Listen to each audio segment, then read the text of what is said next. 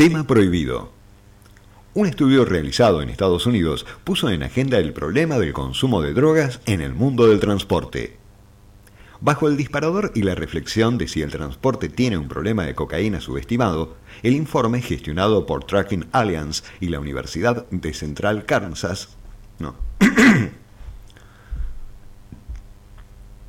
Bajo el disparador y la reflexión de si el transporte tiene un problema de cocaína subestimado, el informe gestionado por Tracking Alliance y la Universidad de Central Arkansas arrojó como resultados de las pruebas de drogas realizadas a los transportistas miembros de Tracking Alliance que los conductores consumen más cocaína que marihuana. El informe analiza los datos de las pruebas de orina tomadas en el Centro de Información de Drogas y Alcohol en diciembre de 2020 y los compara con los resultados obtenidos por Tracking Alliance durante los últimos cuatro años de pruebas de cabello y orina. La conclusión es que las pruebas de cabello arrojan resultados más exhaustivos en el caso de drogas duras como la cocaína, los opioides... De nuevo.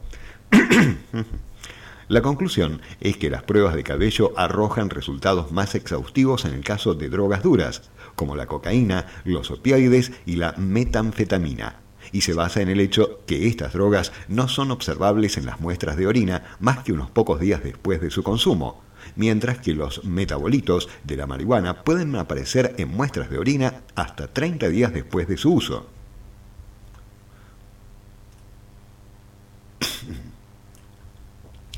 La intención de Tracking Alliance es seguir concientizando al público general de que existe un problema de abuso de drogas en la industria del transporte. Lane Kidd, director gerente del grupo, comentó, las grandes asociaciones de camiones... Vamos de nuevo.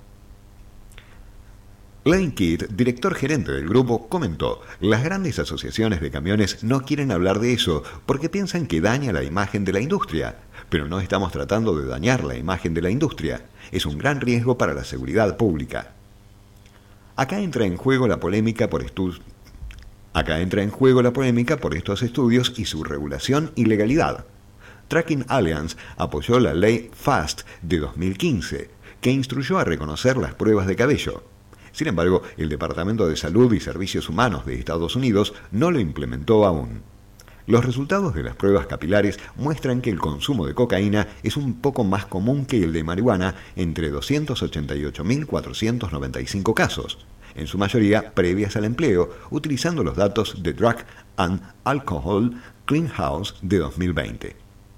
Doug Boss, profesor de logística y gestión de la cadena de suministros de la Universidad de Central Arkansas, comentó, nuestro análisis concluye claramente que las pruebas de cabello identifican estas drogas más duras en porcentaje más altos que el método de prueba de orina único en el que confía el gobierno federal. Desde Tracking Alliance argumentaron que tanto las pruebas de orina como las de cabello descubrieron el uso de marihuana en, en tasas casi idénticas. De nuevo.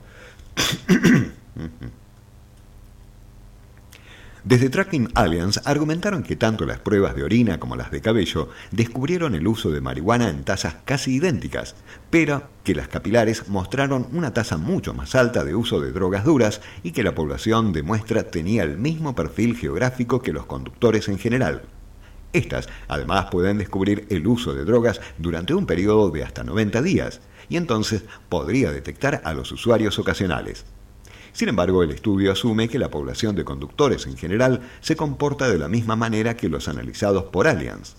La Asociación de Conductores Independientes de Propietarios y Operadores discrepó de este estudio y dijo que no fue revisado por pares ni científicamente sólido. Otro de los argumentos en su contra es que las pruebas de cabello están sujetas a contaminación ambiental. Esta polémica se da en el marco de la escasez de conductores que atraviesa Estados Unidos, al igual que en Europa y muchas otras partes del mundo. La Asociación Estadounidense de Camiones afirmó que la industria tiene una demanda insatisfecha de 80.000 conductores y podría duplicarse para 2030. Al margen de las discrepancias, lo más importante es que se debata sobre el tema y se ponga en agenda teniendo en cuenta la salud de los conductores profesionales y la seguridad de todos.